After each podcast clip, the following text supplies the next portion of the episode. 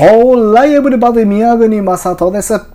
さあ、人間1回目ラジオその6始まったということでね、えー、久しぶり、2週間ぶりの配信となってしまいましたが、撮っていきたいと思います。日常に潜む些細なしくじりややらかし、ちょっとしたミスやなんだかうまくいかないこと、そんな小さな小さな失敗談を集めて少し大きな笑いに変えようと思う、そんなラジオ番組です。お相手は宮国正人ですよということで、2週間ぶりの1回目ラジオなんで、ちょっとね、何を話そうかなみたいなことも考えつつ、ちょっとばかし緊張してたんですよね。ね、どんな話し出しだっけとか、どんなテンション感が雰囲気で、あの、話してたっけみたいなものをね、ちょっと緊張してしまって、さあ撮るぞってなってから15分ぐらいちょっと考えて、こう、ボケット、ボケットというかね、え集中して考えてしまったんですよ。で、意を決して撮ろうと思ってさっきね、撮って録音ボタンを押して3分ぐらい喋ったのかな。今1分ぐらいなんで、この2、3倍ぐらい喋ったんですよ。そしたら電話かかってきてね。ね、もうなんなんっていうね、これスマホで撮ってるから悪いんですけどね。まあまあまあまあ。あの、バックアップ的にで他の今聞いてくれてるのはおそらくスタンド FM が多いですかね。スタイフが多いかもしれませんが、その他、ヒマラヤとレック、えそして、ポッドキャストの方にも配信をしているので、その配信用の音声をまあ PC でも撮っているんですが、ね、あの、そこで続けるよって話でしたけど、途中からなんかね、続けるのもなんだかなと思って撮り直してます。いや、この辺もね、人間1回目ラジオらしいというか、えー、宮国正人僕っぽいというかね、なんだか、こんな自分も愛していきたいなと思いますけどね。はい、えー、というわけで、えー、ちょっとね、お話をしていきたいと思いますが、まずはね、前回の放送に、えー、コメントというか、お便りがね、届いてるんで、え、そちらの方をご紹介をさせていただきたいと思います。嬉しい限りですよ、これ本当も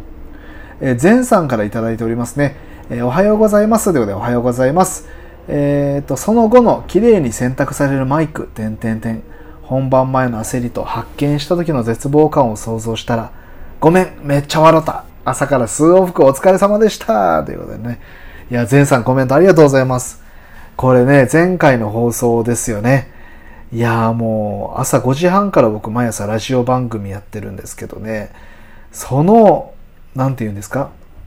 収録前の出来事がもうひどかったんですよ。マイクない、イヤホンないみたいなね。で、結局イヤホンマイク洗濯機の中でカラカラカラカラって、ね。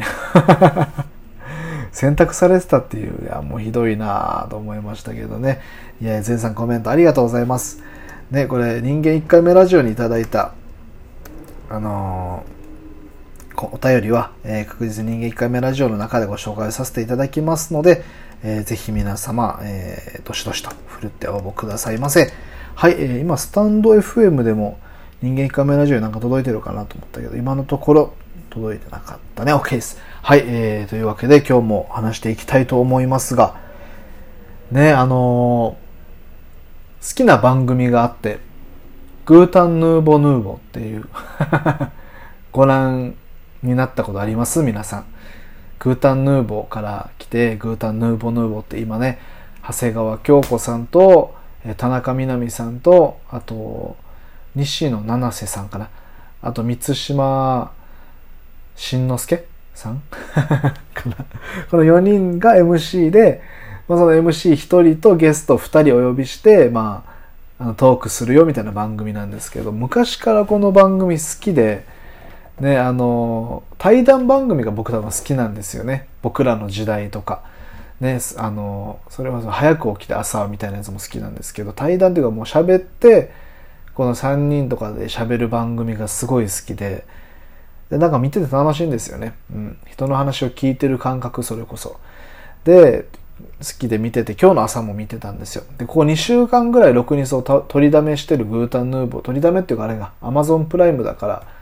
あの、うん、配信されてるものも見れずにいたので、見ようと思って見たら、長谷川京子さんとオカリナさんと、あと一人が白石聖さんっていう女優さんかな俳優さんもねあのが出てる回でこのオカリナさんあのおかずクラブのユイピーとオカリナでオカリナさんが僕すごい好きなんですよ。ですごい好きっていうのもなんかあの人のルックスねなもうあの特徴あるじゃないですか。その感じなのに言ってることが案外普通っていうね なんかこう言ったらすごいね語弊と誤解を生むと思いますけど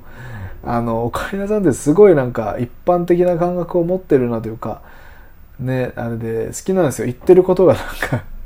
思い出しただけで笑えるんですけどなんか。ね驚くべき鈍感さ 驚くほどの鈍感さを持ち合わせてるとかね。なんかそういう言い方をするんですよ。だからそれ僕変にツボで、うん、オカリナさんすごい出たら出てたら見ちゃうんですよね。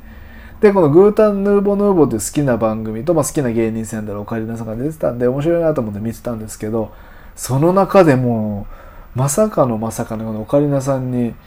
めちゃくちゃ共感できる話題があってそれがオカリナさんこう人と一緒にずっといるってことが苦手なんですって。ルームシェアとかもそうですし、この同性みたいなものもちょっと苦手だみたいな話をされてて、でその中で、えっと、なんで自分が、あのその中で苦手だっていう話がね、なんで苦手かっていうと、こう嫌われたこともあるし、ずっと一緒にいて、逆に嫌っちゃったこともあるみたいな。嫌われた過去、嫌った過去があるから、今苦手意識があるよみたいな話だったんですけど、その嫌われた時に、自分がこうだから嫌われたんだろうなと思う理由の一つに生活音が大きいってやつがあるんですってこれねすごくわかるんですよ僕生活音が大きいっていうのをねあれおかえりなさい人間1回目なんじゃないかなと思って。そう人間1回目ねあの同盟を組みたいわけじゃないですけど。生活音がでかいのすごいわかるんですよね、うん、で僕も生活音でかいんですよこれ。多分人の倍ぐらいでかいと思います。もう一応一人暮らししてる時はね全然気づいたりもしなかったんですけども、まあ、今あの奥さんともちろん住んでいてよく注意されるんですよね。歩くのが雑でバタンバタンってうるさい。ね、あと今後ろでめちゃくちゃうるさいのがこれ恐るべき伊良部島のゴミ収集車の音ですからね。拾ってるかな。ね桃色クローバー Z が流れてるの聞こえます？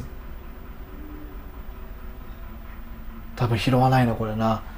ね伊良部島の全然違う話なんですけど伊良部島のゴミ収集車桃色クローバー Z を爆音でかけながらね収集に回ってきてくれるんですよ。ね。最初見た時びっくりしたけどね。それは置いといて生活音がでかいんですよ本当に。歩く音も注意されるしなんか狭いキッチンとかでよくぶつかるんですって僕。壁とか家具とかあの家電とかそれこそ奥さんとかにぶつかるんですって。僕自分でもそんな意識なかったんですけども言われたら確かによくぶつかるんですよ。ガーンって足ぶつけてみたりバターンってドアにぶつけてみたりさ。であの電子レンジレンジとか冷蔵庫を開け閉めするのもなんか大きかったんですって。でこれもだいぶ今改善されたと思うんですけどバーンって開けてバーンって閉めるみたいな。それがすごいあったんですって。で車のちょっと家の中出ますけど車のドアとかをこうバーンって閉めるのも大きいらしいんですよ。でこの生活音がでかいって何がね嫌かって僕自分自身が生活音がでかいの嫌いなんですよねすごいね。でバターンって車のドア閉める人も好きじゃないしこの冷蔵庫ガシャンガシャンってなんかうるさくしてるの見ててね、あのうわーって思っちゃうしで、まあ、当然ですけどねバタンってぶつかってくる人嫌いですしもう全部自分でやっちゃってるんですよねこれね。いや良くないなと思ってであのオカリナさんの生活音がでかいってのはいや分かるなと思うんですけどね。でこの前ね奥さんにあのアドバイスもらったのがねこう一個一個の動作を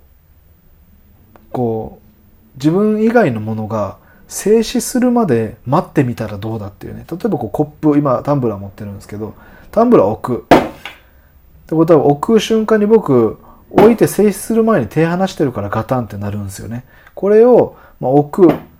物事を静止させるタンブラーを静止させるそして手を離す。で次の動作に向かう。キーボードを打つ。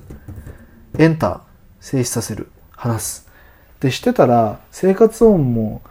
ね少しずつ小さくなるんじゃないのと思ってね。少しこう実践してみようかなと思ってるんですけどもうね無意識にやってることが多すぎてね。そこを気になりだすともう後が気になるわみたいなことが多くて今ちょっとね修行してます。